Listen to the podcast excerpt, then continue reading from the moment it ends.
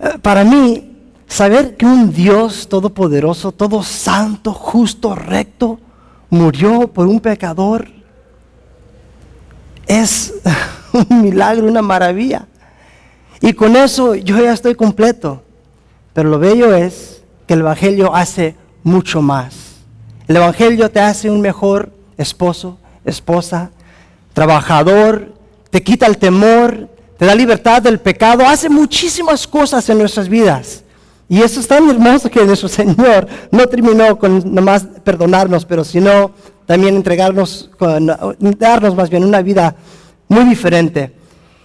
Y esas son las cosas que es la evidencia más bien de que has recibido el Evangelio. Cuando ves que has mejorado en tales áreas.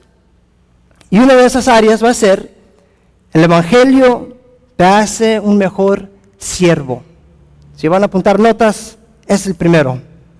El Evangelio nos hace un mejor siervo. Déjame orar una vez más. Señor, gracias por todo, por ser tan fiel, por nuestro pastor Juan, Jonathan, Señor. Sigue guiándolos, cuidándolos, Señor. Y hoy, Señor, pedimos que tú nos puedas hablar en una manera muy especial, que podamos escuchar de ti, recibir cada palabra, Señor, sin pensar en ayer, después del servicio, sino 100% a tu palabra ahorita, mi Dios. Pido que me unges para tu gloria y que tú puedas hablar a tu pueblo esta mañana. En el nombre de Cristo Jesús. Amén.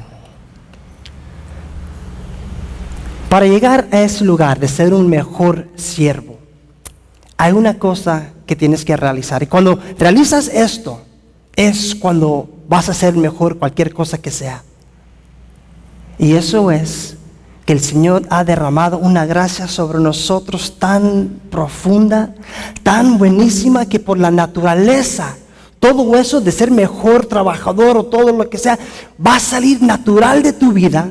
No porque tienes que ganar el favor de Dios o porque ah, tienes que cumplir con la religión, no. Nomás con conocer qué es lo que hizo el Señor para nosotros, eso van a hacer.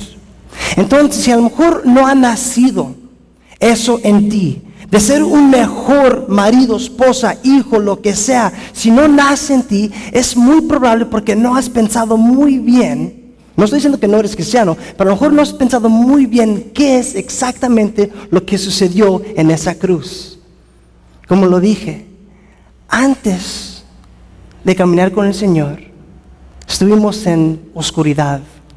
¿Sabes que la escritura dice que fuimos enemigos de Dios?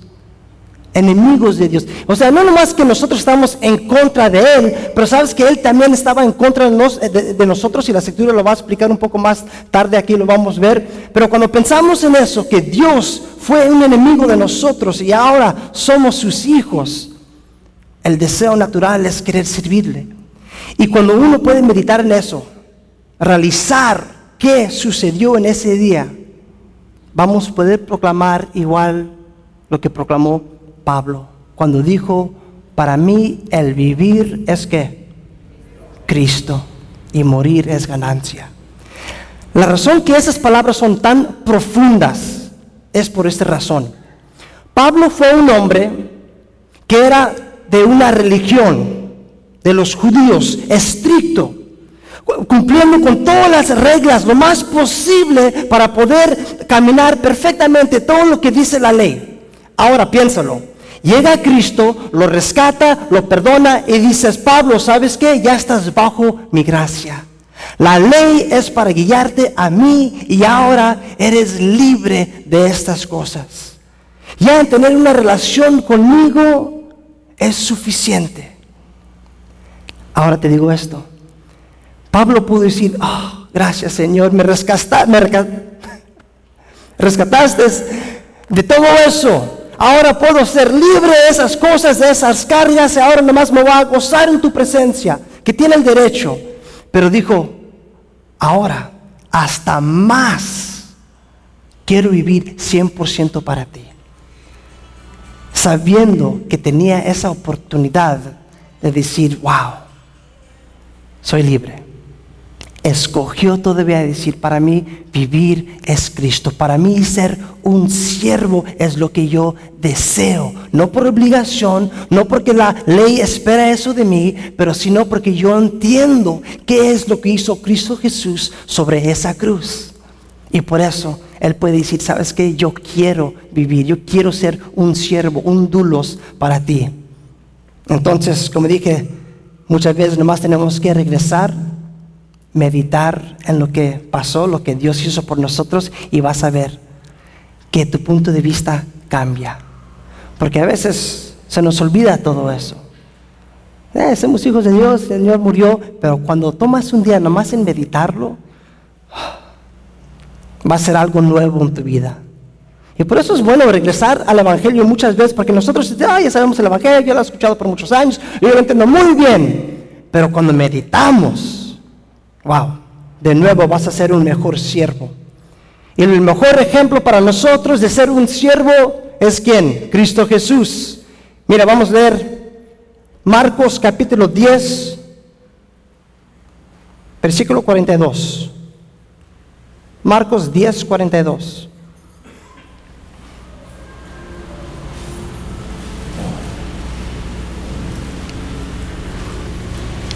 Marcos capítulo 10, Vamos a comenzar. Más Jesús llamándolos a sus discípulos, les dijo, ¿sabes que los que son tenidos por gobernantes de las naciones se enseñorean de ellas? Enseñorean de ellas. Y sus grandes ejerzan sobre ellas potestad. Pero no será así entre vosotros, sino que el que quiere hacerse grande entre vosotros será vuestro servidor. Y el que de vosotros quiere ser el primero será siervo de todos. Porque el Hijo del Hombre no vino, escucha muy bien, porque el Hijo de Hombre no vino para ser servido, sino para qué? Servir. Y para dar su vida en rescate por muchos. Si alguien tiene el derecho de decir, ¿sabes qué? Yo soy tu amo, tú eres mi siervo y tú tienes que servirme a mí. Tienes que hacer todo lo que te digo, estás obligado a completar con esto, cumplir con eso más bien. Si alguien tiene el derecho de decir eso, ¿quién es? Dios. Dios tiene el derecho de decir, ¿sabes qué? Yo soy el creador de este mundo, yo soy el que te da tu vida, el que anda proveyendo por cada necesidad, y ustedes me tienen que servir. Sería lo obvio aunque eres cristiano no eres cristiano, si es Dios Todopoderoso, pues obviamente Él tiene ese derecho. Y sabiendo eso, que tenía el derecho de proclamarlo así, de decir, ¿sabes qué? Soy tu amo y así es. Llegó a ser un siervo para nosotros pecadores. Eso me ministra muchísimo. Porque si Dios todo perfecto lo hizo por un grupo de pecadores que estuvimos en contra de Él, ¿cuánto más nosotros, siendo pecadores, podemos ser siervos a los otros hermanos, a los demás? Es algo que podemos lograr, porque pensamos aquí meditando, wow, mi Dios, tú pudiste llegar servir a nosotros. Estas son las áreas en cómo podemos ser un mejor servidor. Antes de llegar al Señor, yo también fui un siervo. Déjame explicártelo en cómo.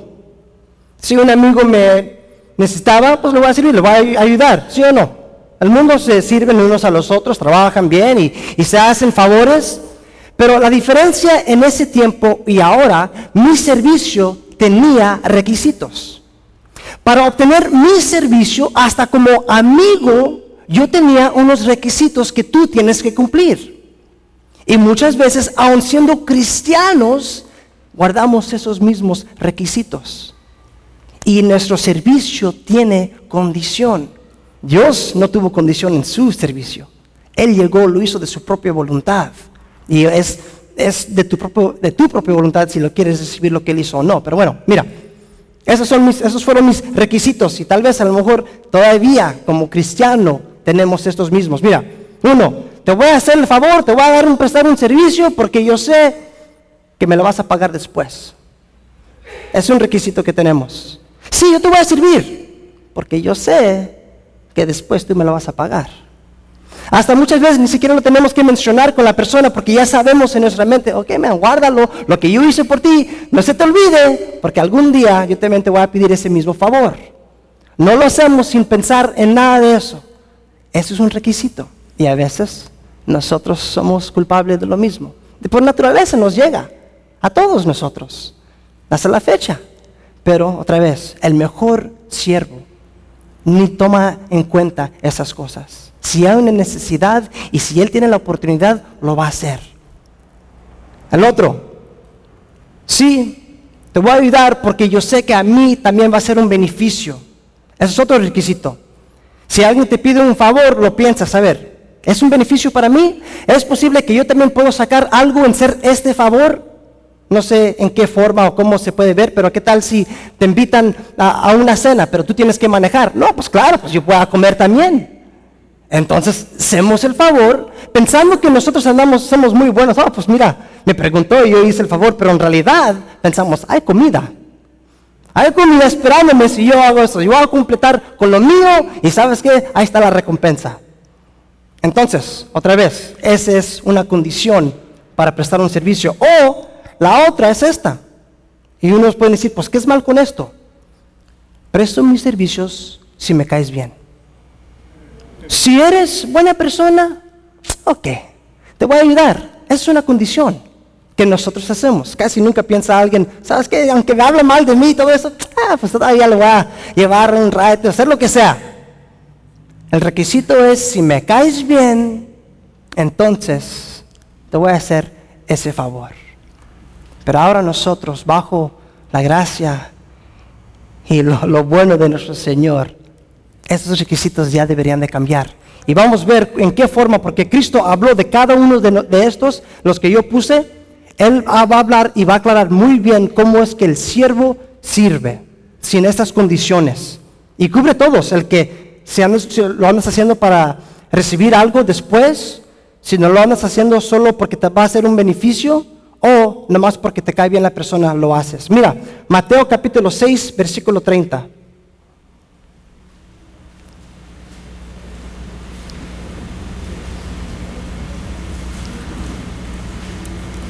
Mateo 6, comenzar en versículo 30.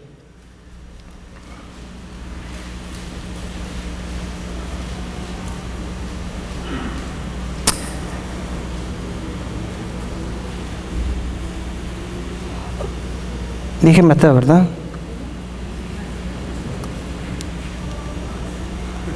Ok, yo creo que yo estoy confundido. Vamos a ver a Lucas 6.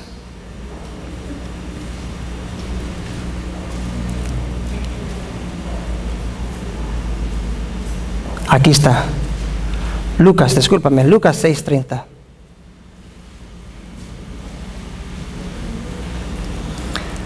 Dice aquí, al, al, cualquiera que te pide, dale. ¿Hay condición ahí? Si te cae bien o te cae mal? No, ¿verdad? Al cualquiera que te pide, dale. Y al que tome lo que es tuyo, no pides que te lo devuelva. ¿Hay un tipo de pago en eso? No, ¿verdad? No andas pidiendo que te lo devuelva. Y como quieres que hagan los hombres con vosotros, así también hacer vosotros con ellos. Porque si amas a los que aman, ¿qué mérito tienes? Porque también los pecadores aman a los que aman. Y si haces bien a los que hacen bien, ¿qué mérito tienes? porque también los pecadores hacen lo mismo. Y si prestas a aquellos de quienes esperas recibir, ¿qué mérito tienes? Porque también los pecadores prestan a los pecadores para recibir otro tanto. Amar pues a vuestros enemigos y hacer bien y prestar, no esperando de ello nada. Y será vuestra galadrón grande y seréis hijos del Altísimo porque Él es benigno para los ingratos y malos. Aquí Él quita todos esos requisitos. No lo vas a hacer porque te cae bien. Dice, no, sea bueno, sea malo, lo que sea, hazlo. No lo vas a hacer porque va a ser un beneficio. Dice, hazlo sin esperar nada en regreso. Y no, igual, no lo vas a hacer porque va a haber un pago después. Hazlo sabiendo que nada te va a regresar. Eso es un siervo sin condición, un siervo que el Señor nos demostró. Y Él no nos dijo algo que Él mismo no practicó. Todo lo que nos dice es porque Él lo hizo. No tuvo condición. No esperó en ti para morir en la cruz. Lo hizo antes de eso. Entonces lo que está diciendo aquí dice, mira, si tú tienes esos requisitos de ayudas a los que te caen bien, el mundo hace lo mismo también. Pecadores se ayudan a otros pecadores. Entonces, ¿qué es la diferencia en la iglesia de Dios y la gente del mundo? No lo hay.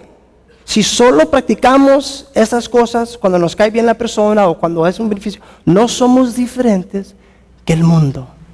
Para ser diferente, quitamos esas condiciones.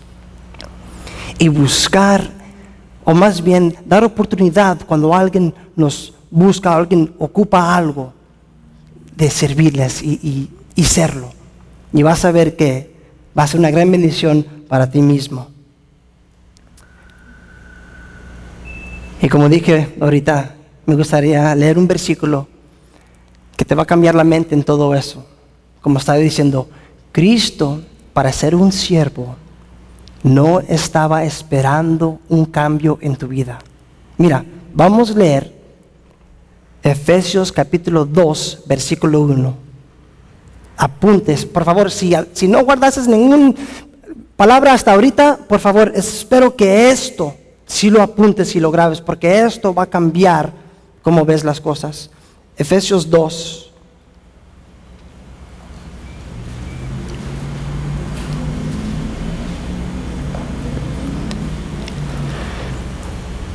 Y Él nos dio vida a vosotros, Efesios 2, versículo 1, cuando estabas muertos en vuestros delitos y pecados en los cuales anduviste en otro tiempo, siguiendo la corriente de este mundo, conforme al príncipe de la potestad del aire, el espíritu que ahora opera en los hijos de desobediencia, entre los cuales también todos nosotros vivimos en otro tiempo en los deseos de nuestra carne, haciendo la voluntad de la carne y de los pensamientos, y éramos por naturaleza hijos de ira, lo mismo que los demás. Versículo 4, Dios es rico en misericordia por su gran amor con que nos amó. Aun estando nosotros muertos en pecados, nos dio vida juntamente con Cristo. Por gracia sois salvos. Mm. Dice, mientras que estuvieses en oscuridad, aquí lo dice y lo repite muchas veces, viviendo en la carne, hijos desobedientes, Dios llegó y murió por nosotros. No dijo, a ver, déjame ver tu vida y si me puedes demostrar que sí mereces mi misericordia, entonces voy a llegar al mundo a morir. Si puedes enseñarme algo, un pedacito de ser una buena persona, ok, podemos hacer un contrato, un pacto.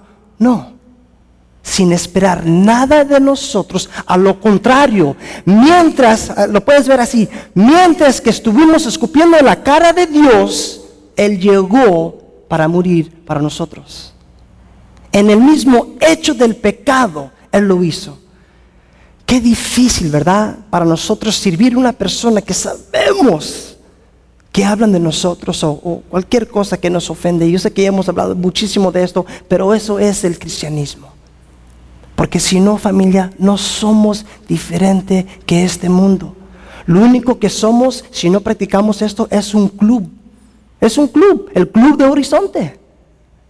Es lo único diferente. Lo que nos aparta de los demás son estas cosas.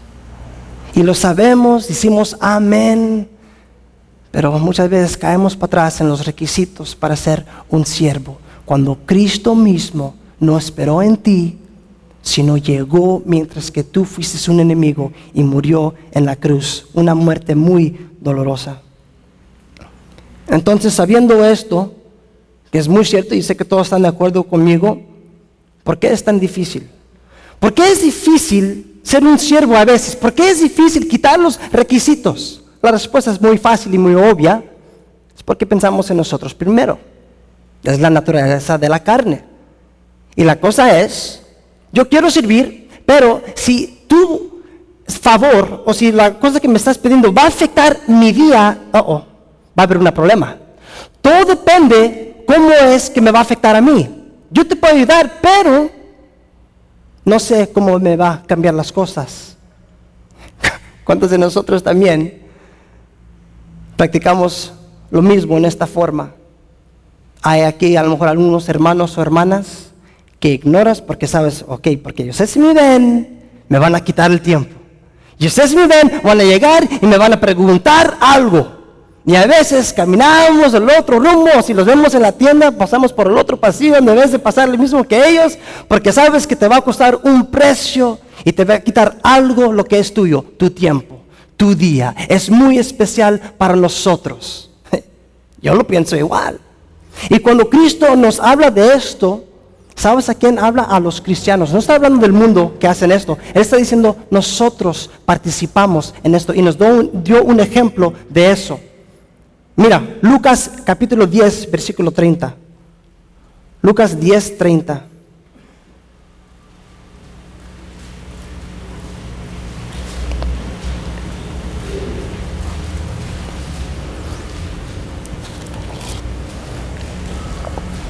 Respondiendo Jesús dijo, ahí estamos, Lucas 10:30, un hombre descendía de Jerusalén a Jericó y cayó en manos de ladrones, los cuales le despojaron y heriéndole se fueron de la, dejándolo medio muerte, muerto. Aconteció que descendió un sacerdote por aquel camino y viéndole pasó de largo. Asimismo, un levita, llegando cerca de aquel lugar y viéndolo, pasó de largo. Pero un samaritano que iba de camino vino cerca de él y viéndole fue movido a misericordia. Dos personas, sacerdote levita, dos personas que conocen la palabra de Dios, que son el ejemplo para los demás, que son los primeros que esperas que van a practicar una bondad con los que están dañados, o como ese señor aquí.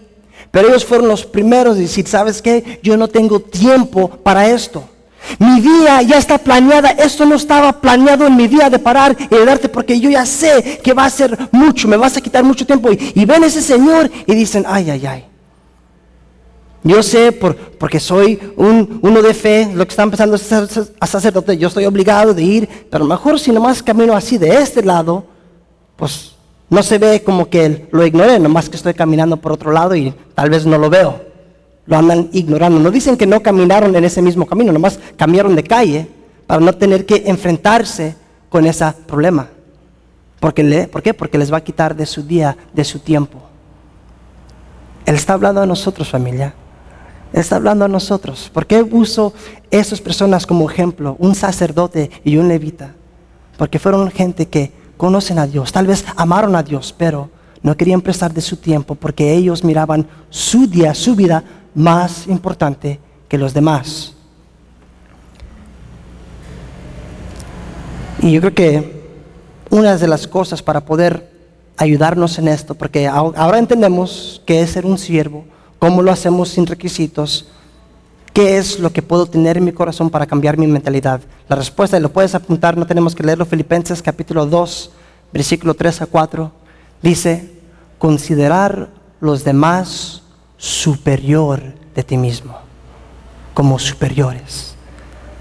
Nosotros consideramos nosotros primero, pero el Señor dice no, considera los demás superior. Cuando puedes tener ese pensamiento, va a cambiar un poco más. Entonces, uno, para ser ese mejor siervo, recuérdate lo que hizo Cristo Jesús para ti.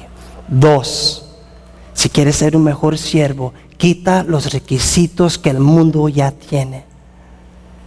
Tenemos que hacerlo sin, sin esperar nada.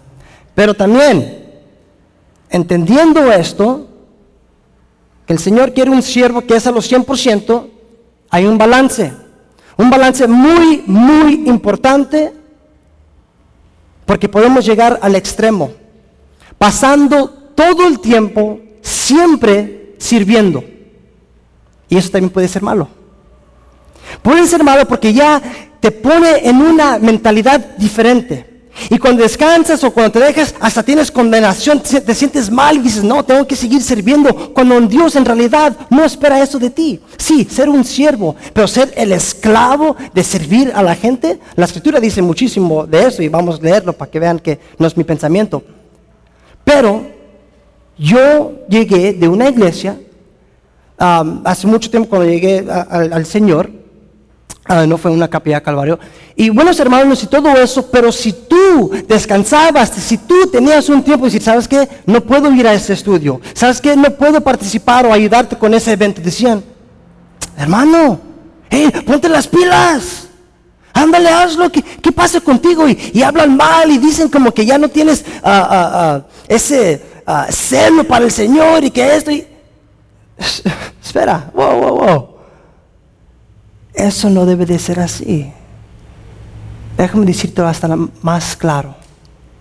Si eres un cristiano, eres un siervo, escúchame, tienes el derecho de decir no. Tú puedes decir no, obviamente en una manera amable, no, no, sabes que no tengo tiempo. No, hermano, ¿sabes qué?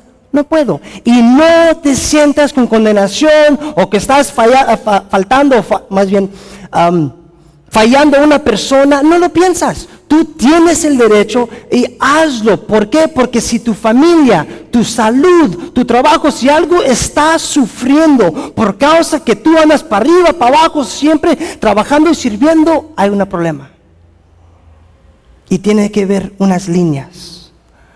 Somos siervos sin condición, somos siervos cuando se expresa el tiempo, va a hacer todo lo posible, pero también a veces cuando van a escuchar que yo digo, no puedo.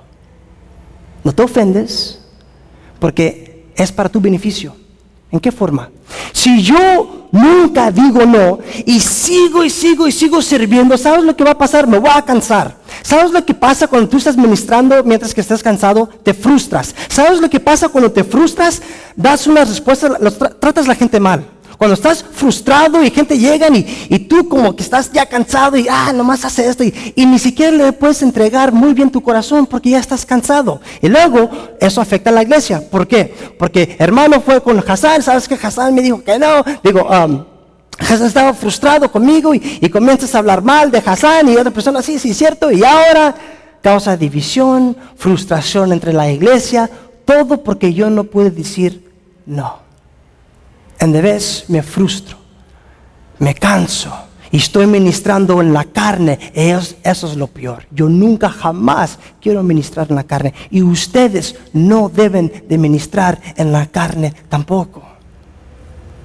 Que sea con un buen corazón. Y la manera que tú puedes ser eso es cuando eres, estás fresco, cuando descansases, cuando dijiste no. Porque cuando hayas tiempo, estás emocionado, tienes la alegría, tienes el gozo para seguir ministrando. Y cambia todas las circunstancias. ¿Sí me entienden, iglesia? ¿Sí, familia? Entonces, nomás quiero decirles, somos siervos a los 100%, pero también tenemos el derecho de decir no. Ahora, como dije, no nomás te lo voy a compartir así como algo verdadero, sino vamos a ver el ejemplo de las escrituras. Éxodo 18, versículo 13. Éxodo 18, 13.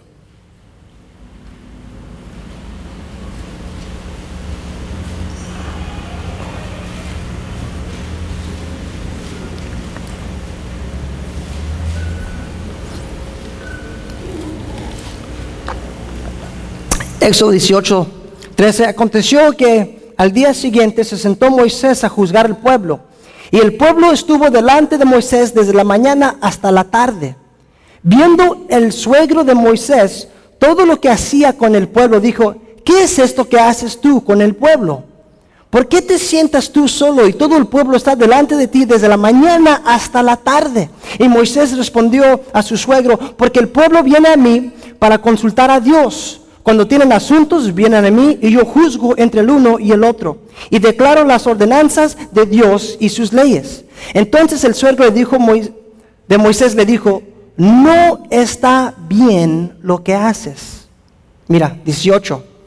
Desfalla, desfallecerás del todo, del todo, tú y también este pueblo que está contigo, porque el trabajo es demasiado pesado para ti y no podrás hacerlo tú solo. Eso es sabiduría. Que él dijo a, Moisés, hey, no te quejes, ponte las pilas. Tú síguele, si llegan a tu casa, hey, tú sigue. No le dijo, le dijo, no está bien lo que estás haciendo. Te vas a frustrar a ti y a tu pueblo. Como te dije antes, se va a cansar día y noche. Sí, hay tiempos que la gente te llaman 12 de la noche o, muy tarde. Y sí, obviamente vamos a, ministrarles. No nos vamos a decir, ¿sabes qué? A las 9 puedes marcar. Pero siempre teniendo un balance. Que la gente también, yo les digo a la iglesia, por favor, cuando es, es de mi día, si no te urge, déjame pasar el tiempo con mi familia. Si es algo que sabes que tenemos que hablar porque es un peligro para tu vida, es posible que alguien va a morir o algo así. Primero habla a la policía, ¿verdad? Pero aquí estoy tus órdenes. Pero tenemos que entender que sabes que nos vamos a cansar muchísimo si seguimos trabajando así. Ahora, el otro ejemplo, como siempre, Cristo Jesús. Llegó las multitudes en Lucas capítulo 5, llegó las multitudes para ser sanados. Cristo andaba haciendo milagros ¿Y qué sucedió? Llegaron más. Y cuando llegaron más, ¿sabes lo que dijo, hizo Cristo Jesús? Es, en ese tiempo se alejó. Ese tiempo se fue, dice la escritura, al desierto para estar con el Padre. En el tiempo más necesitado, cuando todos llegaron, en vez de quedarse, es el tiempo que dijo, ¿sabes qué? Yo ya me voy. ¿Cómo? Porque Cristo, como Él estaba en la carne igual como nosotros, aunque no fue un pecador, Él también estaba débil, se, también se cansaba. Y dijo, ¿sabes qué? Tengo que alejarme, necesito mi tiempo con Dios. Y si Cristo necesitaba alejarse, ¿cuánto más nosotros alejarnos para tener tiempo con nuestro Padre? Eso es algo muy importante para saber. Familia, en el ministerio siempre hay una necesidad. Siempre va a haber una necesidad. Y si piensas que tú eres la respuesta y tú tienes que andar para arriba y para abajo, algún día vas a decir, ¿sabes qué? Ya jamás, no quiero nada con el ministerio. Las necesidades siempre van a estar ahí y tú no eres la respuesta. Dios es. Vamos a prestar nuestro servicio cuando se puede, vamos a hacer todo lo posible, pero lo demás ya cae en las manos de Dios, ¿sí o no? ¿O quieres ministrar en la carne? ¿Quieres forzar algo que no se debe de forzar. Si Cristo también tomó el tiempo, si agarró el tiempo para apartarse, nosotros también podemos hacer lo mismo. Y los animo. Y por favor, otra vez, aquí, ya que estoy aquí trabajando, conociendo a todos mis, mis compañeros en el trabajo, yo veo todo lo que se tiene que hacer. Y si unos de ellos, desde nuestro pastor Juan, Tania, si unos de ellos te dicen, no, no te ofendes. No digas, ay, no puedo creer que no tiene. Porque a veces no ves cuántas personas andan llegando entre el día buscando y preguntando. Y a veces pensamos, no, nomás soy yo. No tuvo tiempo para mí. No es así. En una iglesia de ese tamaño hay mucha necesidad y, hacemos todo lo posible. Pero por favor, no ofendes, no te enojes si por alguna razón yo o alguien decimos, sabes qué hermano, no puedo. Es mejor, es para tu beneficio. ¿En qué forma? Como dije, es tiempo para mí acercarme a mi Señor, escuchar muy bien a su voz, porque si no, voy a, voy a ministrar, pero de la carne. Y tú no quieres eso, yo no quiero eso, nadie quiere eso, ¿verdad? Amén. Amén. Entonces quiero que podamos entender eso, es muy importante. Porque sí, como dije, puedes quedarte en una rutina de servir y piensas que si no estás sirviendo en algo en ese momento que el Señor no está agradecido contigo y eso no es verdad. Eso no es verdad. El Señor no nos hizo nomás para servir, sino para tener una relación con Él. Entonces, para terminar aquí, regreso al mismo punto. Es de la oficina, ¿verdad? Amén. El ministerio siempre hay una necesidad. Ahí fue un perfecto ejemplo, ¿verdad? Así es. Y tenemos que ah, escoger muy bien usando sabiduría cuando vamos a entregarnos 100% a ser siervos, cuando es tiempo con nuestra familia, cuando es tiempo con la salud. Déjame nada más terminar con este ejemplo. Una vez, cuando yo estaba pastoreando ahí en Las Palmas, yo estaba bien frustrado, estaba cansadísimo, estaba en lágrimas y le llamé a mi pastor Juan, pastor Juan, y, estaba desahogándome con todos los problemas de la iglesia y cómo me sentí. Y yo esperando algo bien profundo de pues, Pastor Juan Domingo, ¿verdad? No, esperando unos, unos consejos. Me pregunta, ¿y Hassan, andas caminando? ¿Caminando?